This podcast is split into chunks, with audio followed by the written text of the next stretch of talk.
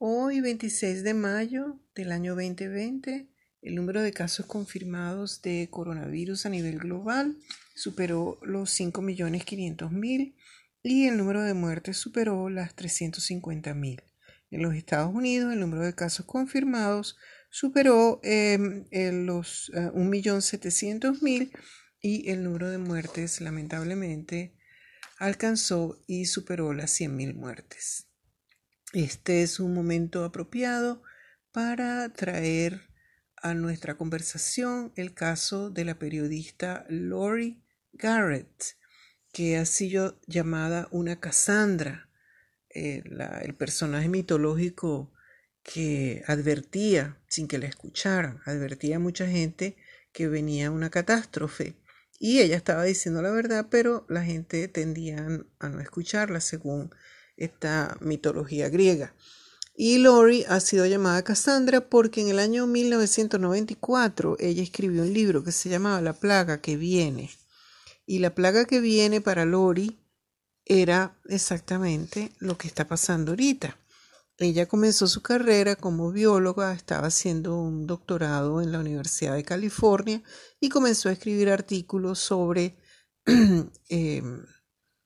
eh, virus y estaba eh, en ese momento en San Francisco comenzando, comenzando la epidemia del HIV y el SIDA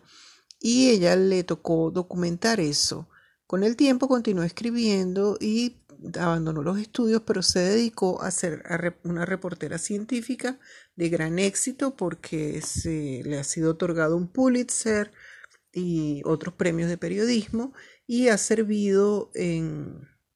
el Consejo Nacional de Seguridad de los Estados Unidos como una experta en salud global y en el problema de enfermedades emergentes eh, debidas a virus y a bacterias. El tema central del libro, del primer libro de Laurie Garrett, La plaga que viene de Coming Plague, es que tenemos que organizar un sistema global de salud para atender a las enfermedades infecciosas que se avecina. Ella dice que debido a el uso de vacunas y de antibióticos que han logrado salvar muchas vidas, aumentar la edad promedio de la gente en el planeta, eh, sin embargo, también eso hace que las bacterias y los virus hagan mutaciones y emerjan nuevas enfermedades para las cuales no estamos preparados. Eso, combinado con el hecho de que los seres humanos han pasado, hemos pasado de ser hace unos 200 años 500 eh, millones de personas para ser ahora 8 mil millones de personas en, el año 2020, pero creciendo este, sin límite em, y entonces invadiendo sitios en la naturaleza donde antes no estábamos y encontrándonos y viviendo con animales que han llevado eh, virus y bacterias en su sistema biológico por miles y miles de años, pero en los cuales no estábamos en contacto. Entonces ese contacto adicional crea un nuevo riesgo. Otro elemento de riesgo es el hecho de que antes nos tomaba días y días y días, 180 días, eh, darle la vuelta al planeta y ahora en 36 horas le podemos dar la vuelta al planeta. O sea que si emerge cualquier enfermedad en un sitio del planeta puede estar en dos o tres días en muchos otros sitios. Esos factores combinados hacen que ella diga, va a venir una epidemia como la que tuvimos cuando hubo la gripe española en el año 1918 y 1919, que mató entre 50 y 100 millones de personas y que tenía un, un porcentaje de mortalidad entre el 10% y el 20% de las personas que se infectaban. Ella decía, nosotros creemos que con los, en el año 94, en su libro, ella decía, nosotros creemos que con las vacunas y los antibióticos hemos, hemos resuelto los problemas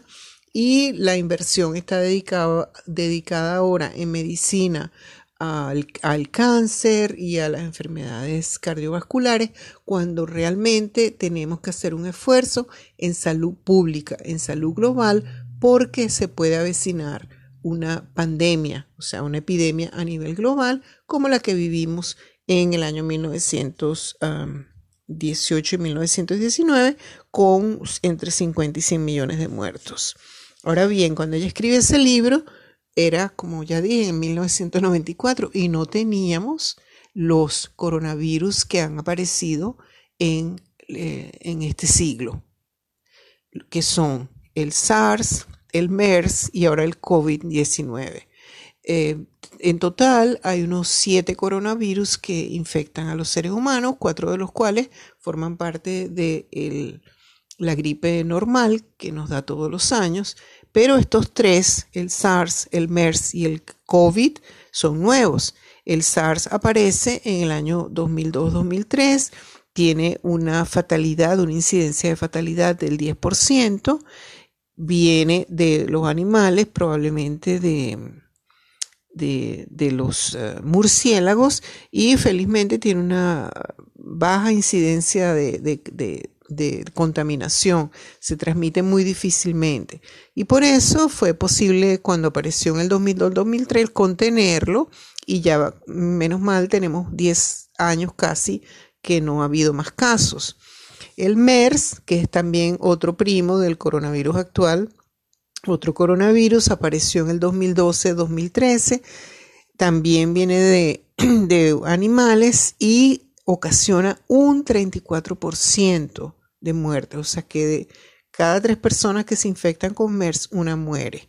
Se ha esparcido en 26 países y no ha crecido más porque es muy difícil el contagio. El tercero es este coronavirus que acaba de emerger, que tiene una tasa de mortalidad mucho menor que estos otros dos, que el SARS y que el MERS, pero que sin embargo es muy fácil de contagiar. Entonces, lo que ella venía prediciendo desde el año 94, basada en su experiencia en los 80 con el HIV y su estudio de Ebola y del cólera y de la malaria y de la tuberculosis ahora se está cumpliendo con estos nuevos coronavirus que están emergiendo. Con su primer libro y muchos otros que han venido después y artículos que ha escrito después a lo largo de casi cuatro décadas, um, Lori Garrett ha cubierto más de 30 epidemias y ha viajado a casi todos los continentes para documentar y reportar en esas epidemias. Y dice que en todos los casos ella ve un patrón emergente eh, desde el punto de vista de cómo los políticos y el sistema social responde a una epidemia grave. Primero, dicen, no, no está pasando, hay solo dos, tres, diez casos y va a desaparecer. Después un segundo paso es que no les queda otro remedio que reconocer el problema, pero trata de no demostrar incompetencia o de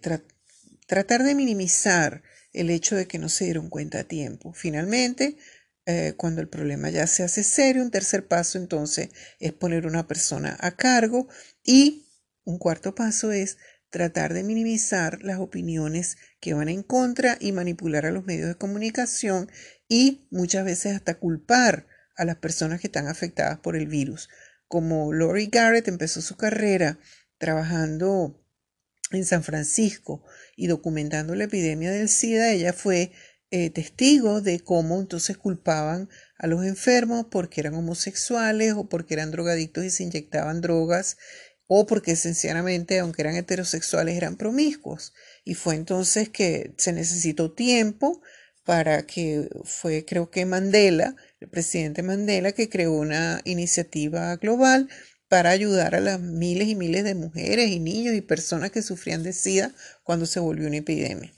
Lori Garrett dice que el quinto elemento que ella ha visto, que después que pasa todo esto, que culpan a la víctima, entonces al final se das cuenta que es una epidemia seria y movilizan las fuerzas sociales, militares, políticas necesarias para atender la epidemia o la pandemia con los recursos mm, de dinero y de, fuerza y de investigación que son necesarios para controlarla.